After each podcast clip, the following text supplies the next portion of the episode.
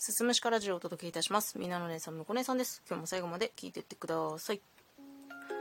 普段は夫と2人で居酒屋をやっているんですけれども、そういった中でですね、夫の高校時代の同級生がお店に来てくれることっていうのが、まあまあ頻度高めにありまして、で、私も一緒に同い年なんでね、混ぜて仲良くしてもらっているグループがあるんですよ。で、そのね、グループができたきっかけっていうのが、そのうちの一人の結婚式での余興の打ち合わせのために LINE グループを作ったんですよ。で、その後も店に来る時とか、あとは誰かの案でお泊まり会する時とか、誰かの家でバーベキューする時とか、みたいな。あとは緊急事態宣言中とかっていうのは、 Zoom 飲みしたりだとか、まあなんかそんな時に動かしているグループ LINE が存在してたんですね。で、先日そのグループのメンバー3人でうちの店に飲みに来てくれたことがあったんだけどそのうちの1人がですね、まあ、急に私の居場所がないって言って泣いて帰ってしまうっていうちょっと事件があったんですよ。で、まあ、その子っていうのはもともとメンタルがちょっと不安定めな子ではあったんだけどなんかなぜそういう風に彼女が思うに至ったのかっていう根本的な理由が分からず結局グループ LINE を、まあ、捨て台詞的なことを吐いて大会してしまったんですよ。で疎外感を感じるっていう風にね、まあ、言い残してたんですけどこの疎外感ってやつはなかなか厄介だなって私も思っていて一人でいれば感じることってないんですよ疎外感は。でも複数人の人付き合いの中にいると急に現れるんです。私もよく疎外感感じがちになるタイプの人間なのでよくわかるんだけど、まあ、結局のところ私はここにいてもいなくても変わらないんじゃないかっていうところからやってくると思っているんですよね。だからみんなの共通の話題に入れなかったとか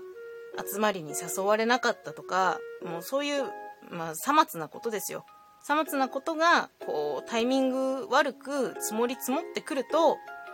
誰も私のこと見てないじゃんってすっごい虚しくなっちゃうんだよね。でこれはもう性格であり性質だと思っているんでもうこの辛く虚しい疎外感から逃れるためにはもう私が取ってる選択肢としては何にも属さないということを選んで生活していますまあ今言ったようにね夫の高校時代のグループ LINE に混ぜてはもらってるんだけどまあ、なんていうかね、うーん、名前だけそこにあるみたいな。グループ LINE の動き見るんだけど、なんか、なんだろうな、私はほとんど発言しないんだよね。だから今回のことに関しても、大会してしまったその子の顔色を伺うのはしんどいっていう声があったりとかしたんだけど、それに対しても特にまあ何もね、言わず、うん、私個人としては、我慢して続ける人間関係ってめちゃめちゃ辛いものっていうかもうそれほど辛いものはないんじゃないかぐらいに思っていて。だってさ会社とか校みたいに義務的なものじゃないじゃない。ね。学校通わなきゃいけない。学校に通わなきゃいけないからそこに人間関係が存在するどうしようもないもの変えられないものっていうものじゃないじゃない。もう大人だからさ。そこは自由に選べるっていう中でなんでわざわざストレスのかかる方を選ばなあかんねんって私は感じちゃうからなんか煩わしい人間関係っていうのはきっ切ってしまって切ってしまっている。うん。切ってしまっているんですよ。それも結局は私が自分自身の疎外感をうまくコントロールできないからなんだよね。まあみんなそうだと思うけど自分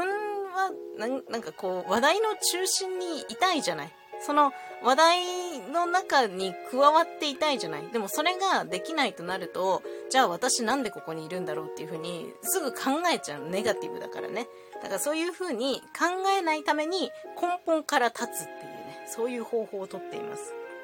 だからその子がグループ LINE を大会したのは私は一番いい方向だったんじゃないかなと思いますね。そのグループ LINE にいるから発生する問題だったっていうだけでね。まあ元気でやってくれればいいんですけど個人的に連絡取ることはできるんでねたまに連絡してみようかなと思ってます。今日は疎外感についてのお話でした。最後まで聞いていただいてありがとうございます。また次回もよろしくお願いします。